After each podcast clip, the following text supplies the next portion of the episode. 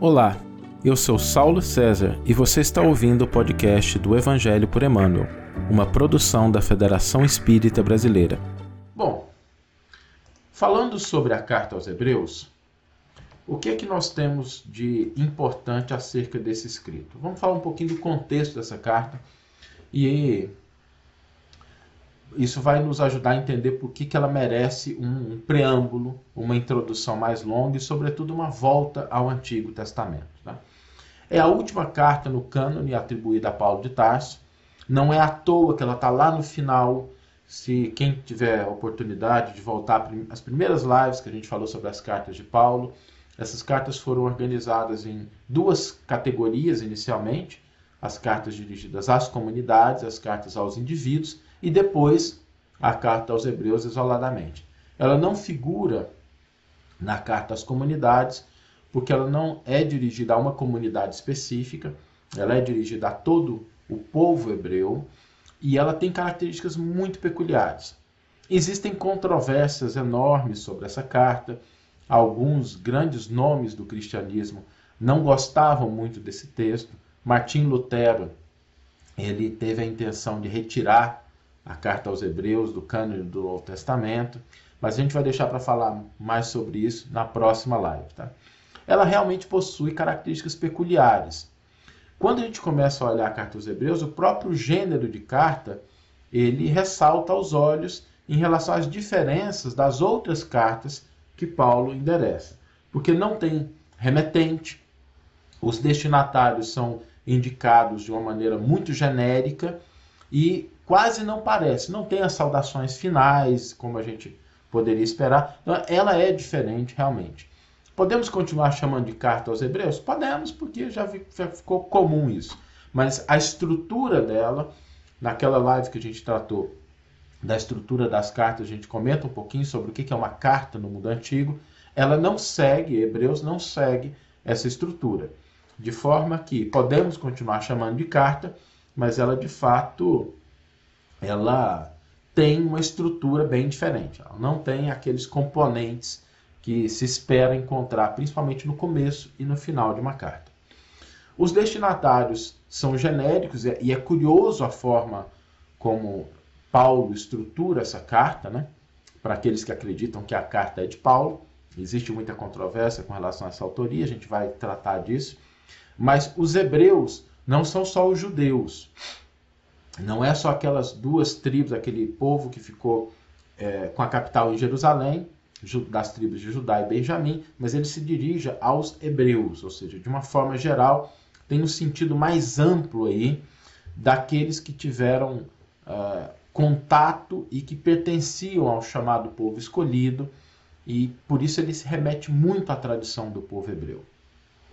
As perspectivas sobre Jesus são realmente distintas daquelas que aparecem nas outras cartas de Paulo, e essa talvez é uma das principais razões quando se questiona a, a autoria dessa carta, porque ele se refere a Jesus de uma maneira muito peculiar. Ele vai atribuir a Jesus uma função sacerdotal, ele vai atribuir Jesus um nome de apóstolo, e aí você fala assim, poxa, mas como assim apóstolo? Né? A palavra apóstolo ela não tem o sentido é, ritualístico dentro da comunidade cristã. Ela significa aquele que tem autoridade, que tem capacidade de representar alguém.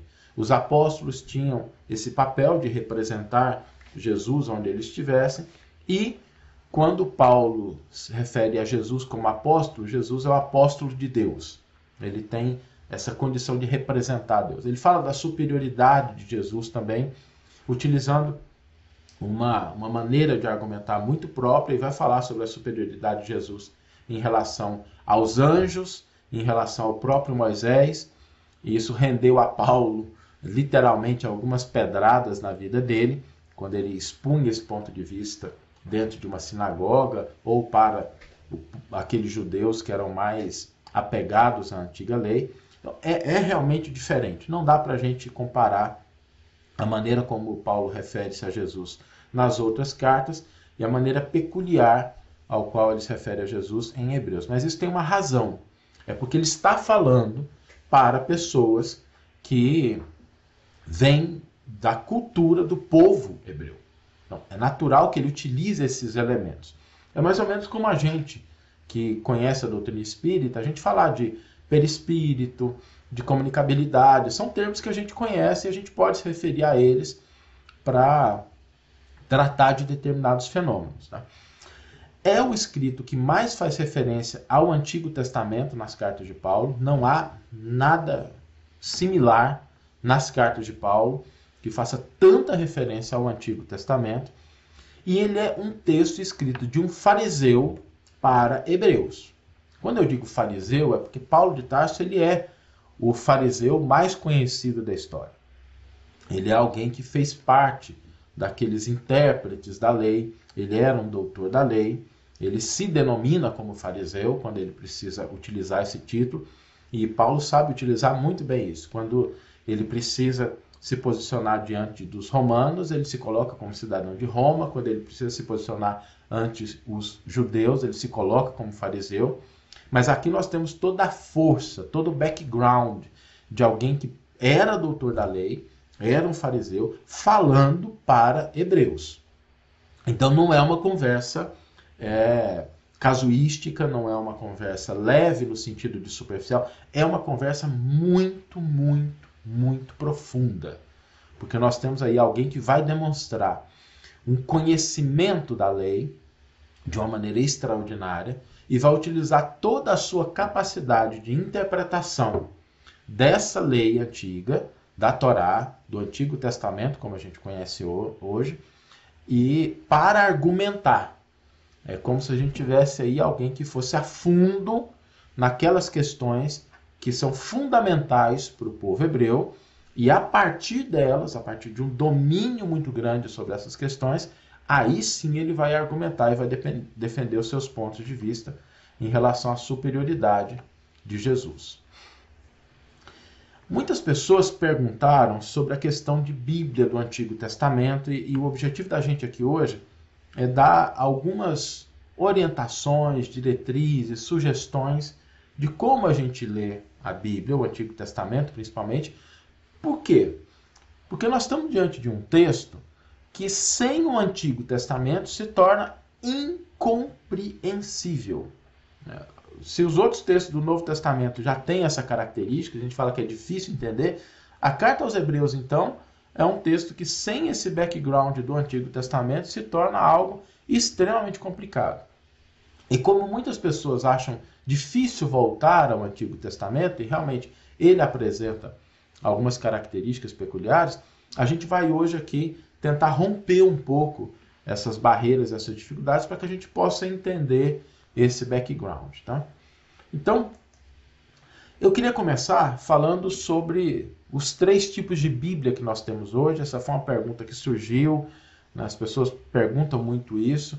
E eu queria aqui resumir, não é nosso objetivo aprofundar muito nisso, mas dar uma panorâmica para deixar a gente familiarizado. O objetivo é que quando a gente termina a live, a gente se sinta assim mais confortável em abordar o Antigo Testamento, em voltar a esse texto, e na medida em que a gente fizer isso, a compreensão de da carta aos Hebreus vai se tornar mais fácil. Tá?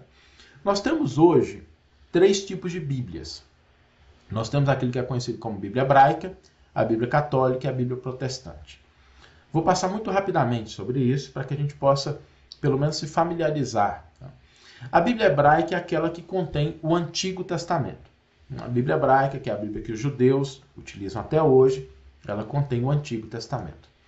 A Bíblia protestante, ela contém o Antigo Testamento da mesma forma que a Bíblia hebraica, os mesmos livros, os mesmos textos, não na mesma ordem, a gente vai ver daqui a pouquinho, mas são os mesmos textos, e além disso ela traz o Novo Testamento.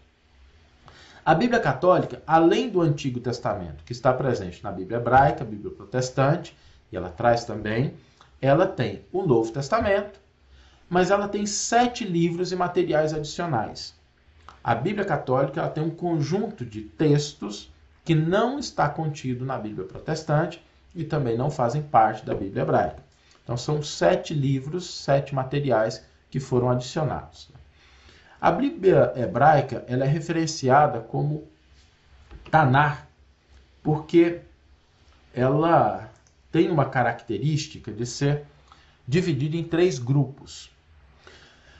Esse Antigo Testamento, para os judeus, ele é dividido entre Torá, que é lei, que é orientação, no sentido de orientação, a gente já falou sobre isso. Então, tecnicamente, Torá, para os judeus, é só o conjunto dos cinco primeiros livros, não é o Antigo Testamento como todo. Tecnicamente, os judeus não se referem a Torá como sendo o Antigo Testamento. Tá? Torá são os cinco primeiros livros atribuídos a Moisés. Depois nós temos os Nebiins, que são os profetas, e o Ketuvim, que são os escritos. E eles dividem esses textos em cinco, que estão a Torá, os Nevim são oito e os escritos são onze, o que dá um total de 24 livros. A Bíblia hebraica tem 24 livros. A Bíblia protestante ela tem 39 livros, mas não muda nada em relação ao conteúdo, é só em relação à divisão. A Bíblia protestante ela divide né, o Pentateuco, que são cinco livros, são iguais, os livros históricos, que são 12, os agiógrafos, 7 e os profetas, 17. Por exemplo, os 12 profetas menores, que cada um tem o seu livro assim identificado na Bíblia protestante e na Bíblia católica, no texto judaico, na Bíblia hebraica, é um conjunto só, eles só chamam isso de os 12 profetas. A Bíblia católica, como a gente mencionou, além desses 39 livros da Bíblia protestante, ainda tem outros livros que compõem o que é o cânone católico. É, nos livros históricos, além dos 12, tem outros quatro. Nos agiógrafos, além de sete, tem mais dois. E dos profetas, tem um profeta a mais na Bíblia católica, que não faz parte da Bíblia protestante nem da Bíblia hebraica. Eu vou passar aqui rapidamente por um, uma estrutura para a gente poder entender um pouco isso mais facilmente. E depois esse material a gente vai disponibilizar também para quem tiver interesse em ter esses slides, ok? Eu vou comparar então a Bíblia hebraica com a Bíblia católica e eu vou separar aqui quais são os livros que não fazem parte da da Bíblia hebraica e nem da Bíblia protestante quando se refere ao Antigo Testamento. Do ponto de vista dos cinco primeiros, Gênesis, Êxodo, Levítico, Números, Deuteronômio, tudo é igual, não muda nada. Tá? Depois nós temos o livro de Josué e Juízes, que fazem parte da Bíblia hebraica do grupo Neviim. Deixa eu ver se eu consigo destacar aqui um pouquinho, pelo menos. Eles fazem parte do grupo Neviim e aí estão na mesma ordem. Juízes também. Aí começam as diferenças, porque Ruth, na Bíblia Católica, que é o oitavo livro, na Bíblia Hebraica ele é o décimo sétimo livro e faz parte do grupo dos Ketuvinos, os escritos. Samuel 1 e 2, que é separado, ele é dividido na Bíblia Católica, na Bíblia Hebraica é apenas um livro, e ele é o oitavo, faz parte do grupo dos Neviins, né, os profetas. Reis, e aqui é curioso, porque nós temos na Bíblia Católica 1 e 2 reis, esses dois livros não são divididos na Bíblia Hebraica, é apenas um livro de reis, e eles fazem parte dos profetas também, eles não estão como livros históricos ou escritos. Depois nós temos crônicas, que é dividido na nossa Bíblia católica ou na Bíblia protestante, mas na Bíblia hebraica não, é apenas um crônicas, mas o texto é o mesmo, tá? ele só não é dividido. Depois nós temos Esdras e Neemias, que também é um texto só na Bíblia hebraica. Nós temos Esther, que existe também na Bíblia hebraica, mas ele não está na mesma ordem, ele é um livro que aparece lá no final com os escritos, e ele tem algumas é, narrativas diferentes daquelas que tem na Bíblia católica. Depois nós temos os quatro livros que fazem parte da Bíblia católica, mas não estão presentes na Bíblia hebraica, que são Tobias, Judite, 1 e 2 Macabeus. O livro de Jó é o mesmo, a gente não tem diferença. Os Salmos são o mesmo, Provérbios é o mesmo, Eclesiastes ou Coelete, que também é o mesmo texto. Cântico dos Cânticos também é o mesmo texto. Dois livros que fazem parte da Bíblia Católica, que não estão presentes na Bíblia protestante nem hebraica, são Sabedoria de Salomão e o Eclesiástico, ou Sirácida. O livro de Isaías é o mesmo, Lamentações é o mesmo. Baruch faz parte da Bíblia católica, mas não faz parte da Bíblia hebraica. Ezequiel é o mesmo. Daniel está presente nas duas, mas na Bíblia católica existem outras narrativas que não estão presentes na Bíblia hebraica. O livro de Daniel, na Bíblia católica, ele é mais extenso, ele tem outras narrativas. E aí depois nós temos um grupo de 12 profetas que vão de Oséias até Malaquias, que na Bíblia católica eles são divididos, mas na Bíblia hebraica são chamados apenas de os 12. Os 12 profetas menores. Então essa aqui é a diferença das, dos três tipos de Bíblia que nós temos na, na atualidade. Mas quando a gente começa a analisar um pouquinho mais a fundo esses textos, nós somos levados a reconhecer que, apesar de eles estarem reunidos em um único texto, que a gente vai hoje numa livraria, e agora já dá para a gente falar com o vendedor se a gente quer uma Bíblia católica, uma Bíblia protestante, né? A gente tem a sensação de que parecem textos que têm uma continuidade, que foram escritos próximos um do outro, que a linguagem é a mesma. Isso é um equívoco. Os livros que compõem o Antigo Testamento, eles estão distanciados em torno de mil anos entre os mais antigos e os mais próximos da época de Jesus. Gente, mil anos é mais do que o que o Brasil tem de descobrimento. É como se a gente pegasse um livro que foi escrito 400, 500 anos antes do descobrimento do Brasil e um outro que foi escrito recentemente. É muito natural que esses textos eles sejam distintos, eles tenham abordagens distintas, porque eles, o, o tempo aí, apesar da cultura naquela época, ela evoluir de uma maneira mais lenta do que o que a gente vê hoje, não no sentido de ser ruim, tá? Demorava um pouco mais para a gente ter grandes mudanças. Não é igual hoje, que em 20, 30 anos a nossa sociedade é totalmente diferente. Isso não era assim naquela época, mas mesmo assim existem diferenças que a gente precisa considerar. Então, quando eu pego uma Bíblia, eu não estou diante de um livro, eu estou diante de vários livros, que no caso do Antigo Testamento foram escritos aí com a diferença de um milênio, dez séculos um do outro. Esses livros, eles não são tratados como a gente entende hoje. Eles pretendem comunicar uma experiência. E essa é a, talvez a principal dificuldade, porque a gente tenta ler esses textos com a nossa mentalidade moderna e a gente esquece que eles, na prática, eles não estão comunicando um tratado científico, não é objetivo falar de coisas específicas do ponto de vista da ciência. Eles tentam comunicar uma experiência, sobretudo uma experiência de uma relação com Deus. Tá? Então, sempre que a gente se aproximar do Antigo Testamento, a gente precisa entender isso. Ele está comunicando uma experiência. A maioria desse texto é escrito em forma de poesia, de parábolas, metáforas altamente simbólicas. E quando a gente fala nessa estrutura, a gente vai detalhar o que é a poesia hebraica hoje. A gente precisa entender que quando a gente está diante de um texto poético, de um texto simbólico, de um texto metafórico, é preciso que a gente entenda a cultura e o contexto para entender do que, que ele está falando. Porque senão a gente corre o risco de começar a fazer interpretações com a nossa mentalidade, fazendo uma transposição de significado da época para o significado de hoje, e aí a gente corre o risco de fazer interpretações absolutamente desconectadas do sentido original desses textos. E por último, um, uma orientação né, que a gente deve sempre ter é que o sentimento que esse texto desperta é mais importante do que o fato eventualmente relatado. Eles têm a intenção de despertar uma experiência, um sentimento no leitor. Não é um texto passivo. O Antigo Testamento não é um texto para a gente ler como fosse uma revista semanal. É um texto que ele tem a intenção, sim, de tirar a gente da zona de conforto, de fazer a gente pensar, de fazer a gente se movimentar, da gente, às vezes, se apaixonar pelo texto, às vezes ficar com raiva, às vezes ficar escandalizado. É, é isso mesmo. A intenção dele é despertar sentimentos mais fortes. Como é que a gente pode ler a Bíblia? E aqui vão apenas algumas recomendações gerais, tá? Para que a gente possa não se afastar desse texto, que ele é fundamental para a gente entender o Novo Testamento, sobretudo a carta aos Hebreus. Então, três é, observações em relação à diferença como as pessoas na época de Jesus liam o Antigo Testamento e a forma como a gente lê hoje. A forma como Paulo de Tarso lia o Antigo Testamento e a forma como a gente lê hoje.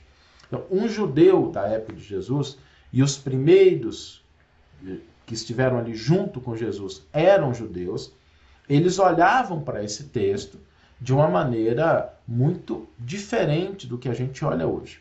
Em primeiro lugar, eles, a abordagem era: é um texto inspirado e ela foi escrita por Deus. Então, não tem erros no Antigo Testamento. Essa é a forma como eles liam. Tá? Então, não tem essa discussão de, ah, aqui tem um erro, aqui tem um problema. É, tanto é que o próprio Jesus falou: não vim destruir a lei e os profetas, mas cumpri-los na sua plenitude. Então não, não tinha essa questão assim, ah, se tem uma coisa que a gente não entende, às vezes a gente olha para o Antigo Testamento e fala assim, ah, mas isso aqui está errado. Não. Se um judeu da época de Jesus estivesse lendo o Antigo Testamento e encontrasse uma coisa que ferisse a sua razão, ele pensasse assim, eu não entendi. O problema não pode ser do texto. E um aspecto muito importante é que tudo que está escrito no Antigo Testamento para o judeu da época de Jesus diz respeito à nossa vida atual.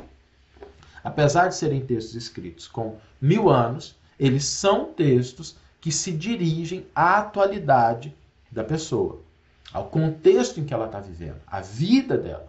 Não é algo simplesmente histórico, não é algo para a gente ter só um conhecimento teórico, ele diz respeito ao cotidiano. O judeu lia o texto do Antigo Testamento dessa forma. Para a gente ler o texto hoje, quais são as recomendações? Em primeiro lugar, ler. Pode parecer bobagem, mas a primeira coisa que a gente tem que fazer é, é ler, do começo ao fim. Como uma literatura, como um livro que a gente pega, começa a ler e a gente tem a visão inteira. Depois dessa primeira leitura, que a gente se familiariza com o texto, a gente pode começar a identificar aqueles elementos que mais saltam aos nossos olhos e aí a gente se aprofundar um pouquinho. Depois a gente vai começar a perceber que existem muitas passagens que estão correlacionadas, inclusive narrativas que se repetem. Mesmo dentro da Torá, dos cinco livros básicos, existem narrativas que se repetem, mas elas se repetem de maneira diferente.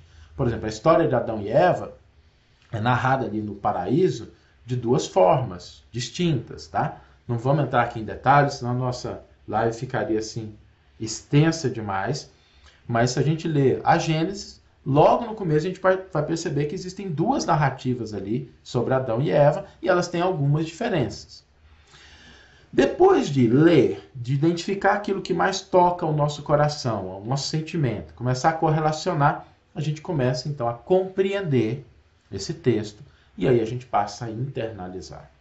Esses são os cinco passos para a gente poder é, aproximar esse texto da nossa atualidade, mas, sobretudo, para entender como ele está conectado com o Novo Testamento.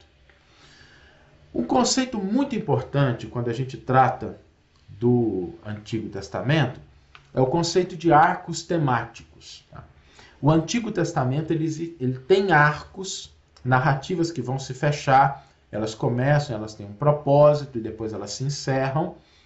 E sem a gente ler, por isso a primeira recomendação é ler. Lê o texto, não para. Está incomodando, eu sei, às vezes tem uma coisa, mas não para para analisar versículo a versículo na primeira vez, porque a gente perde essa visão dos arcos temáticos. Esse esses arcos temáticos eles estão dentro de um grande arco que é a própria Bíblia. Quando a gente pega lá no Gênesis 1:1, nós temos assim: no princípio criou Deus o céu e a terra. E lá em Apocalipse 21, 1, 3, a gente tem a narrativa. Eu vi um novo céu e uma nova terra. Do que, que João está falando aqui? Daquele versículo inicial do Antigo Testamento. Ele está fechando o ciclo. Porque já o primeiro céu e a primeira terra passaram e o mar já não existe. O mar é aquele oceano que também está lá no Gênesis. Eu, João, vi a santa cidade, a nova Jerusalém, que de Deus descia do céu, endereçada, adereçada como uma esposa ataviada para o seu marido. E aí a gente entende por que, que Jesus se refere à união da humanidade com Deus como sendo um casamento. Eu ouvi uma grande voz do céu que dizia: Eis aqui o tabernáculo de Deus com os homens, pois com eles habitará, e eles serão o seu povo, e o mesmo Deus estará com eles e será o seu Deus. Esses versículos de Apocalipse, gente, estão fechando os principais arcos que começam lá no Gênesis, que é a criação da terra, o plano divino, a promessa feita a Abraão, lembra da promessa feita a Abraão, que Deus diz: Abraão, eu serei o teu Deus, tu serás o meu povo, e tu serás uma bênção para todas as nações. Então, João fecha esse arco aqui, dizendo que eles serão o seu povo e o mesmo Deus estará com eles e será o seu Deus. O tabernáculo aqui remonta a Êxodos.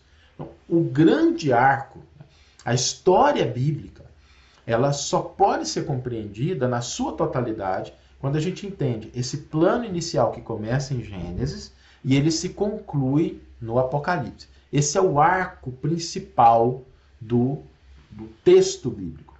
Existem arcos menores, vários deles. Eu vou trazer aqui só um para a gente poder entender esse conceito. Nós temos lá no livro de Êxodos, no capítulo 1, versículo 22, a narrativa de Faraó. Né? Os hebreus estavam crescendo em número, aí eles tentam é, diminuir, tentam dar mais trabalho, não, não adianta, os hebreus continuam se multiplicando, aí eles tentam de várias formas tornar a vida dos hebreus difícil, mas eles continuam se multiplicando. E aí chega uma hora que o faraó determina. Então o faraó ordenou a todo o seu povo: jogai no rio todo menino que nascer. Esse é o início.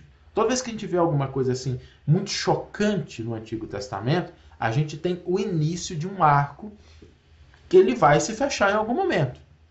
Aonde é que esse arco se fecha? Ele se fecha lá no capítulo 11, os versículos 4b, b, porque é a parte final, e 5a, né, o final do versículo 4 e o começo do versículo 5, quando a gente tem a seguinte narrativa: Assim diz Aué, à meia-noite passarei pelo meio do Egito, e todo primogênito, primogênito morrerá na terra do Egito. Aí se fecha o arco. A gente, com a doutrina espírita, não, pode, não vamos ter tempo de aprofundar isso aqui, mas com a doutrina espírita, a gente começa a entender esses mecanismos de expiação, de reajustamento, de prova, que lá no Antigo Testamento eles estão narrados como experiência. E a doutrina espírita nos proporciona entender os mecanismos. E uma leitura mais atenta do texto de Êxodo vai mostrar o seguinte: sobre o povo hebreu. Primeiro é assim, eles causam sofrimento, eles recebem uma situação complicada do povo egípcio. Então, os egípcios causam muita dor ao povo hebreu. O que, que acontece lá nas dez pragas também causam muita dor, só que agora é o contrário. É o povo do Egito que recebe essa pressão. Mas nada acontece, né, porque os hebreus continuam se multiplicando.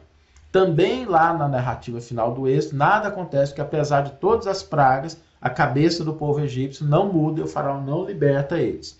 Então existe aí a ação do homem, a ação do homem que ela determina algo de ruim, e depois a providência divina dando oportunidades do homem se reajustar antes do processo expiatório.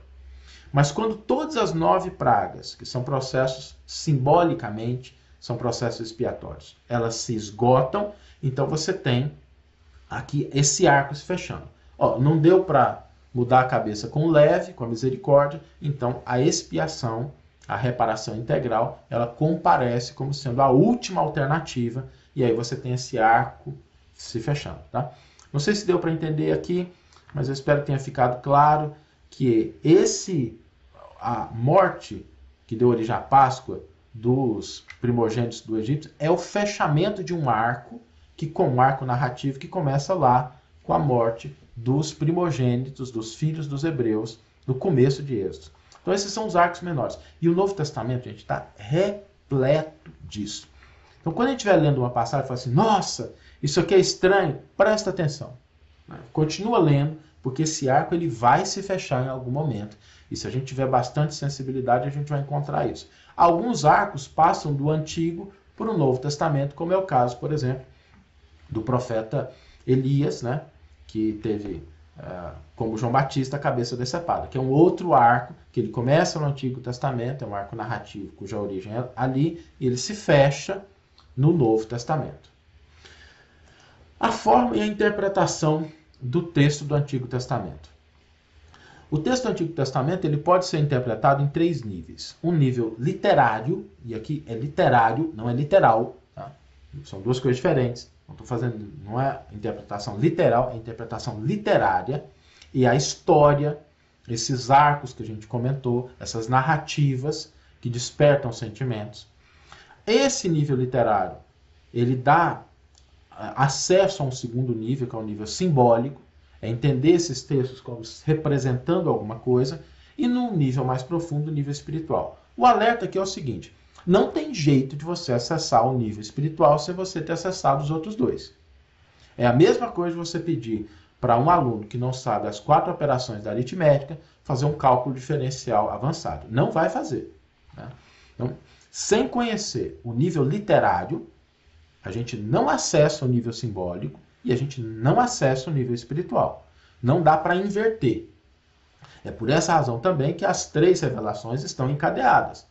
Não dá para você entender os mecanismos que a doutrina espírita nos ajuda a compreender, e é esse é o grande papel, o segundo grande papel da doutrina espírita, né? o primeiro é despertar na gente a consciência do ser espiritual, que cada um de nós é, mas explicar mecanismos sem que a gente tenha entendido a experiência. É mais ou menos como tentar explicar como é que um carro funciona sem nunca ter visto um carro na vida. Não tem jeito. Então, esses níveis, eles são hierárquicos, sim.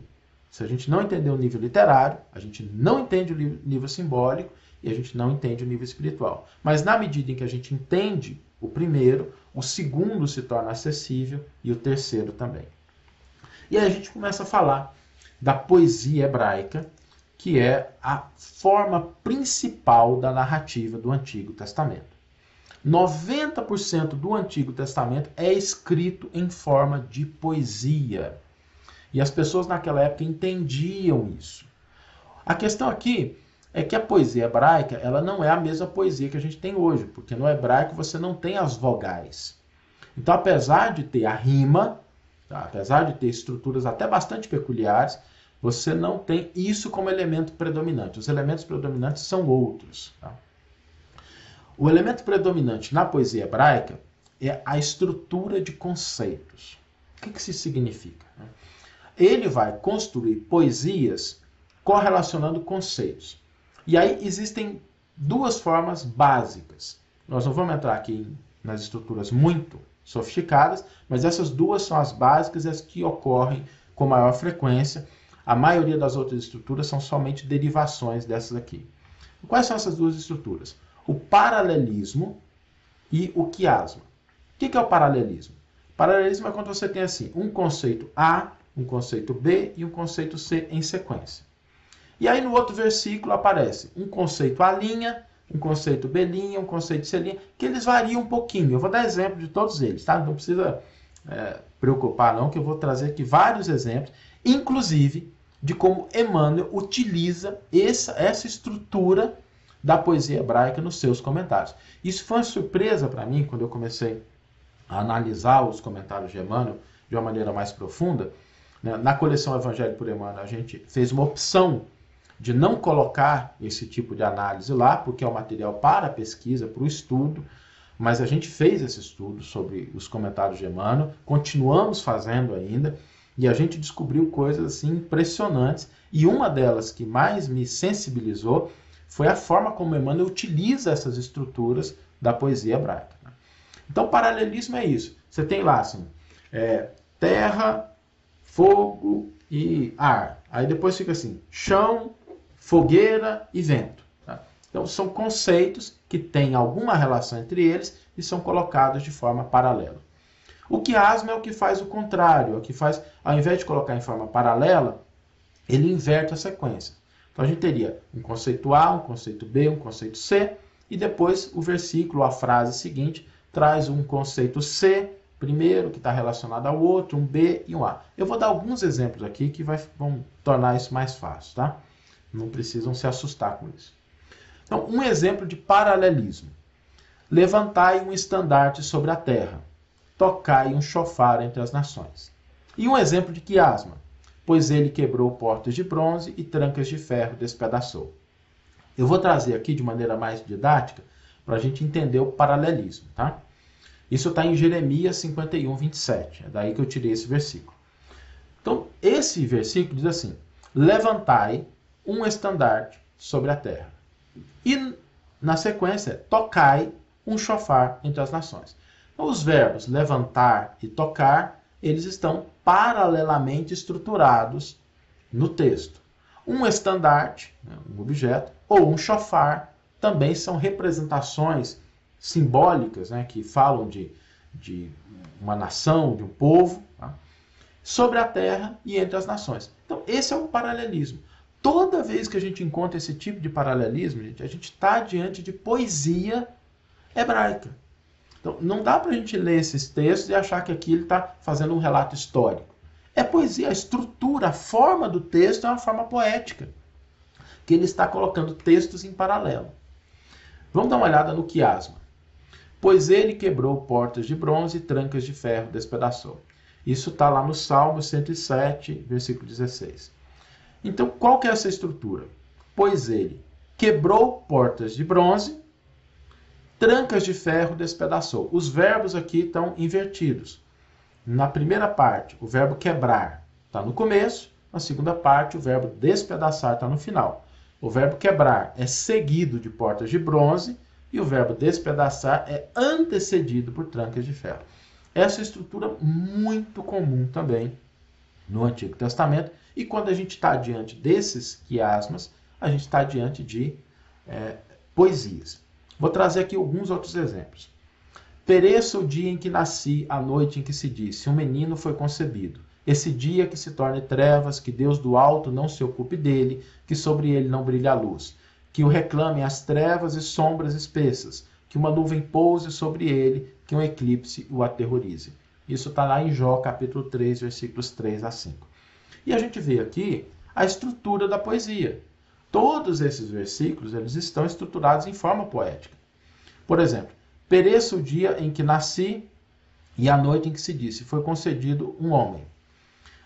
O verbo pereça diz o dia em que nasci e a noite em que se disse foi concebido um homem. Então, o nasci aqui foi colocado em paralelo com foi concebido um homem, o sentido é o mesmo, né? o sentido poético é o mesmo, e o dia e a noite em paralelo. E todo o, o texto ele segue nessa direção. Por exemplo, no versículo 4: Converta-se aquele dia em trevas, e Deus lá de cima não tenha cuidado dele, nem resplandeça sobre ele a luz. Então, aquele dia em trevas, nem resplandeça sobre ele a luz, é poesia que coloca no centro a ação divina. O último versículo dessa passagem de Jó, que aqui ele está em forma de quiasma, que o reclamem as trevas e sombras espessas, que uma nuvem pouse sobre ele, sombras espessas, uma nuvem pouse sobre ele, que o reclamem as trevas, que o eclipse o aterrorize. Então aqui está em forma de quiasma. Mais um exemplo, só para a gente não a gente vê assim outros em outros textos. No profeta Isaías, deles esperava o direito, mas o que produziram foi a transgressão. Esperava a justiça, mas o que apareceu foram gritos de desespero. E aqui a gente tem essa estrutura de, estrutura de paralelismo. Então, deles esperava o direito, mas o que produziram foi a transgressão. Esperava a justiça, mas o que apareceu foram gritos de desespero. Se a gente colocar esses dois trechos um do lado do outro, a gente vai ver esse paralelismo assim esculpido à mão. Isso aqui não é um texto que foi escrito de improviso. Ele foi esculpido. O verbo esperava está no mesmo ponto na primeira parte, na segunda. O direito ou a justiça, mas o que, mais o que produziram, apareceu, foi, foram a transgressão, gritos de desespero. Eu trouxe esses exemplos para que a gente possa entender o quanto essa poesia está presente. Quando a gente estiver lendo um texto do Antigo Testamento, a gente identificar esse processo. E para interpretar esses textos do Antigo Testamento, os judeus tinham algumas diretrizes. Eu vou trazer três aqui que nos interessam particularmente para o estudo de Hebreus. Tá? Primeiro, hierarquização quer dizer, uma coisa é mais importante do que a outra. A segunda é: nada no texto se perde, inclusive o silêncio. Quando o texto não informa alguma coisa, esse silêncio do texto também é uma informação que deve ser considerada na interpretação. E o outro é o harizar, que é o chamado colar de pérolas, que é você ir conectando diferentes passagens, diferentes versículos, para que eles formem ali um colar interpretativo.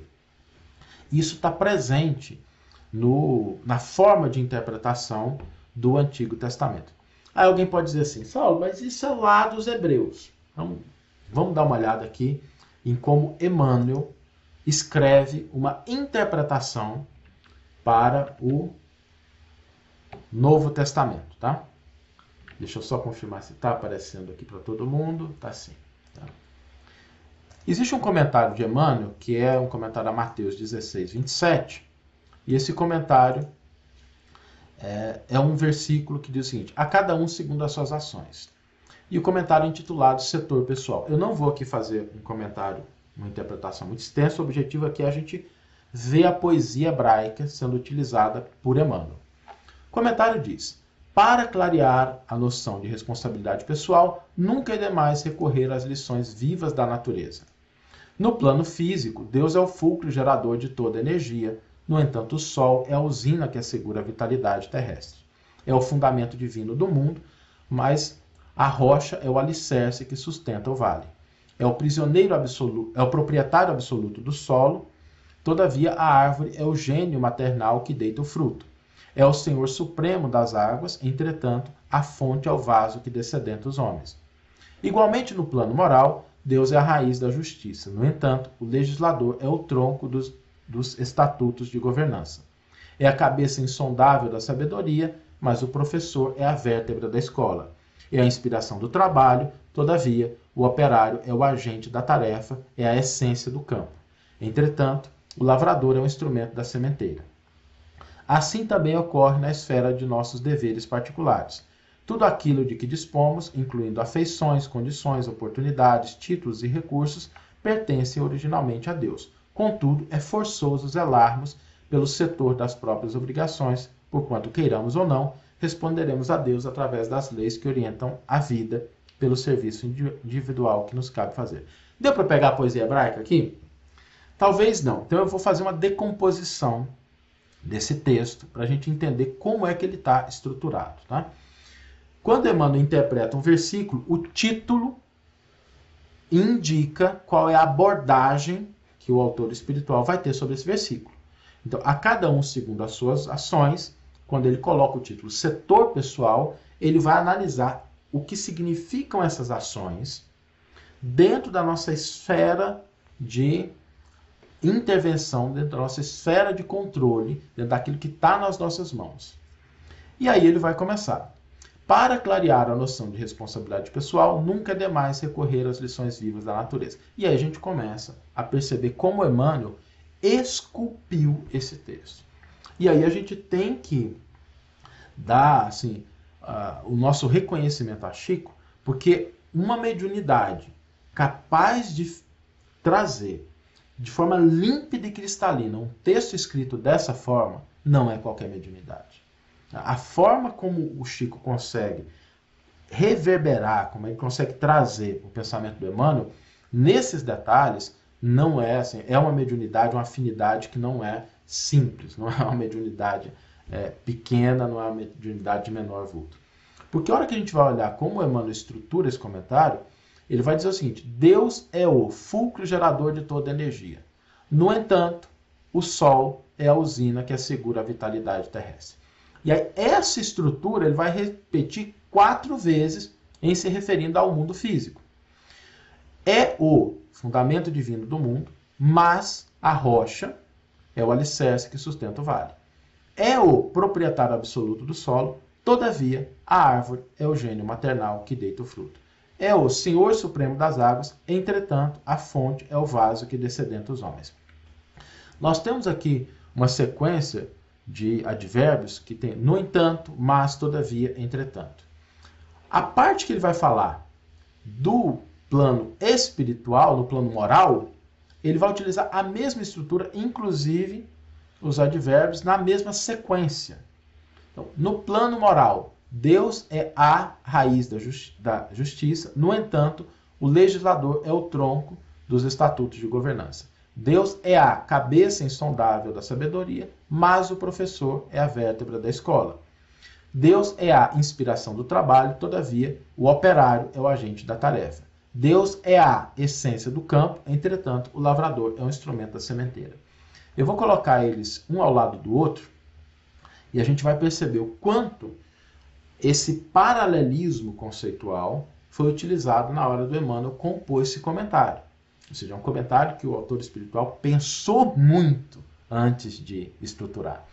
E a gente vê assim esse paralelismo perfeito. São quatro estrofes em que nós temos sempre a ação de Deus no plano físico e no plano moral, o que, que Deus representa, o, os sujeitos aqui no plano físico, o sol, a rocha, a árvore, a fonte, no plano moral, o legislador, o professor, o operário, o lavrador. E aqui existe um detalhe, porque quando Emmanuel fala da natureza, ele diz assim: o sol é a usina que assegura a vitalidade terrestre. Mas quando ele fala do plano moral, ele fala o seguinte: o legislador é o tronco dos estatutos de governança, mas ele não diz o que o legislador faz. Há um silêncio aqui quando ele trata do plano moral. Enquanto no plano físico ele detalha o que aquele elemento no plano físico, no caso aqui o sol, a rocha, a árvore e a fonte, fazem, quando ele fala do mundo moral, ele não especifica o que é que o legislador faz. Isso fica em silêncio. E por que, que está em silêncio? Porque o homem dispõe de livre-arbítrio. Enquanto a natureza ela tem uma opção menor, o sol ele não tem opção de não brilhar, a rocha, na natureza dela, ela sustenta, a árvore, ela dá o fruto, o homem pode escolher. Então, o silêncio do Emmanuel no paralelismo das duas estruturas remonta e aponta para o nosso livre-arbítrio, porque aí é a escolha é nossa. Aonde existe o silêncio, é onde isso pode ser preenchido com a vontade e com a ação humana, que às vezes é positiva, às vezes é negativa. Na própria escolha dos artigos, nós temos no plano físico Deus sendo referenciado como um artigo masculino, e no plano moral, Deus sendo referenciado como um artigo feminino. E isso tem uma razão também. Porque na natureza, Deus é o agente. Como a natureza ela dispõe de menos livre-arbítrio, Deus está mais presente, auxiliando para que esses elementos naturais cumpram a sua função. Mas quando a gente parte para o plano moral, Deus tem uma posição mais maternal. Ele oferece o recurso, mas cabe ao filho a escolha do que fazer. Então, no primeiro plano físico, é, existe a árvore, ela não tem opção. É, Deus cuida dela aí, bananeira vai dar banana, laranjeira vai dar laranja, isso não vai alterar. Agora, no plano moral, Deus é a inspiração do trabalho e oferece os recursos, mas é o operário que vai ser o agente que vai fazer essa escolha. Então aqui nós temos até essa bipolarização entre o masculino e o feminino no comentário do Emmanuel.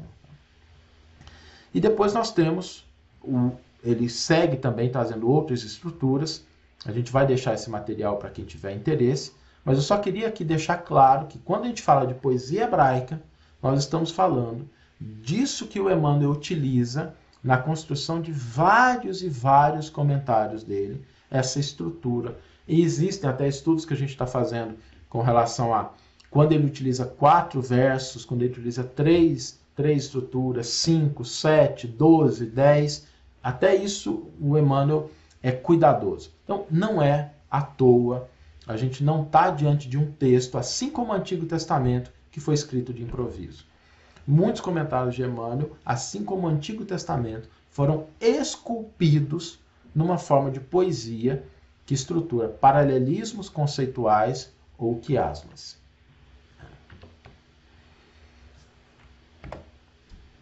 A base para a interpretação de Hebreus, a carta aos Hebreus, tá? para a gente ver se tem tempo de responder algumas perguntas. Né? Existem dois textos no Antigo Testamento que são fundamentais para a interpretação de Hebreus. Tá? A Torá, o livro inicial, e aí toda a Torá, desde o Gênesis, que fala de Adão. Paulo vai retomar o tema de Adão. E os Salmos. Essas estruturas não são à toa, e a forma como Paulo utiliza elas em hebreu é muito, Hebreus é muito peculiar, peculiar. Porque a Torá é a orientação divina, então é a voz de Deus. Os salmos são letra de música, o que o homem canta. Então, Deus fala pela Torá e o homem responde pelos salmos em forma de música, que é a expressão mais bonita que o homem pode produzir, a poesia, a musicalidade no seu verbo. E Paulo vai utilizar isso na carta aos Hebreus dessa forma.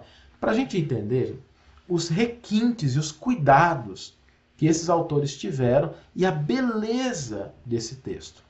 A Torá fala, o homem responde através dos salmos. A carta aos Hebreus é uma carta que foi é, escrita para ser falada. Né? Não era comum na antiguidade a leitura é, de um texto como uma carta silenciosamente, porque a maioria das pessoas não tinham a condição de ler. Então, o texto ele é preparado, na grande maioria dos casos, para ser lido em voz alta. E Hebreus é um caso desse. É um texto escrito para ser falado. E aí a gente vê essas estruturas aparecendo. O tema central da carta aos Hebreus é um tema que aparece lá no capítulo 8. Diferente de um texto moderno, em que o autor coloca logo no começo a sua intenção, o seu propósito, Hebreus vai ter o seu tema central lá no capítulo 8. E por que, que aparece lá no capítulo 8? Porque os rolos onde os textos sagrados eram escritos, eles eram enrolados da direita para a esquerda, da esquerda para a direita, eles se fechavam no centro. Então, quando a pessoa pegava um rolo numa prateleira, para saber que rolo era aquele, qual é o tema, ele pegava, aquele abria, ele tinha ali mais ou menos a ideia central, que era a primeira coisa que aparecia quando ele desdobrava esse rolo. E Hebreus segue até isso, porque é lá no capítulo 8 que ele próprio vai dizer: Ora, a suma, o resumo, o objetivo do que temos dito é que temos um sumo sacerdote tal que está sentado nos céus à destra do trono da majestade. Então, tudo que vem antes de Hebreus 8.1 vai levar para esse ponto do sumo sacerdote e o que vem depois é uma consequência disso. Tá? Então, ele vai argumentar até Hebreus 8.1 e depois ele vai desenvolver isso daí para frente com relação a consequências para a nossa vida, para o nosso cotidiano. Gente, essa é a estrutura é, da carta aos Hebreus, é um ponto, a gente vai aprofundar disso no, no próximo, na nossa próxima live, que a gente vai adentrar Hebreus com profundidade, mas a gente precisava aqui trazer essa. Deixa eu voltar a câmera aqui. A gente precisava trazer esse contexto para que a gente possa entender esse escrito. Porque sem isso, sem essas noções, sem essa familiaridade com o Antigo Testamento, a gente não consegue entender esse texto com profundidade. Vamos pegar aqui algumas perguntas. A Denise Alvarenga, Denise é lá de Brasília. A carta aos Hebreus fala de Jesus como sacerdote. Poderia explicar sacerdócio divino e sacerdócio levítico? Denise, eu vou explicar isso na próxima live, tá? Que eu vou entrar em detalhe, mas assim, adiantando um pouquinho, nós estamos diante de um sacerdócio que Paulo vai remeter a Melquisedeque, que é um personagem lá do Antigo Testamento, sobre o qual nada se fala.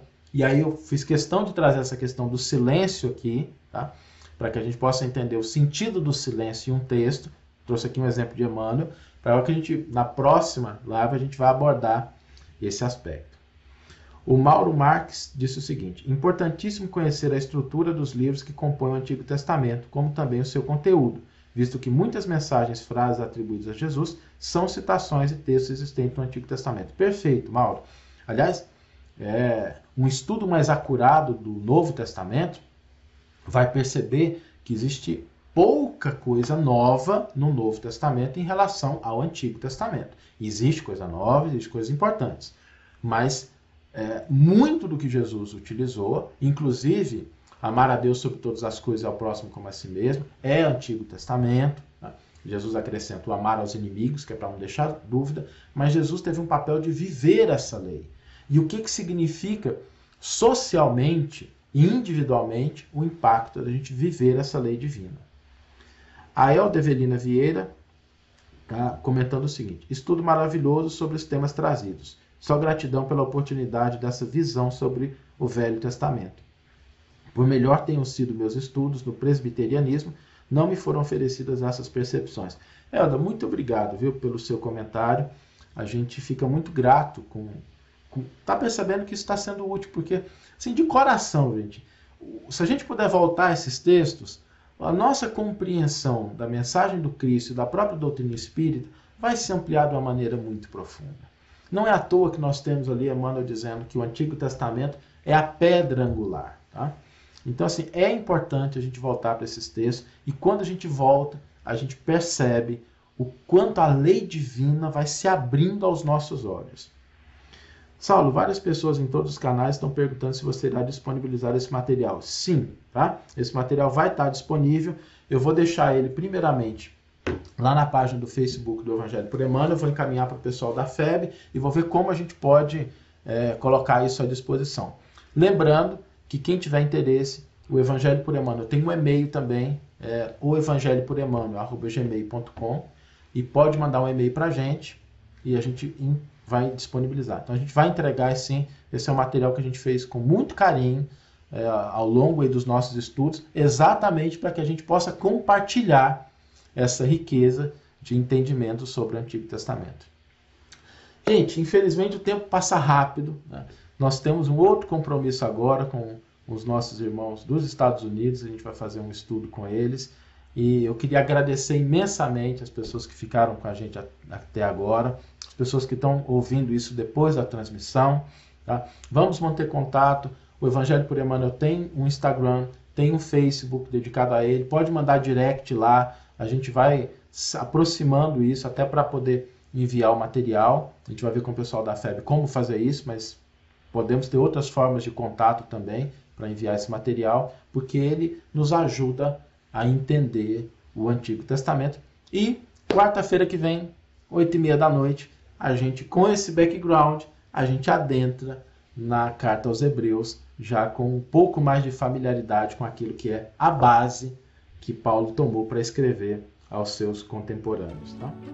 Para saber mais, acesse o canal da FEB TV no YouTube, Instagram e Facebook, e o canal do Evangelho por Emmanuel no Facebook e Instagram. Um grande abraço.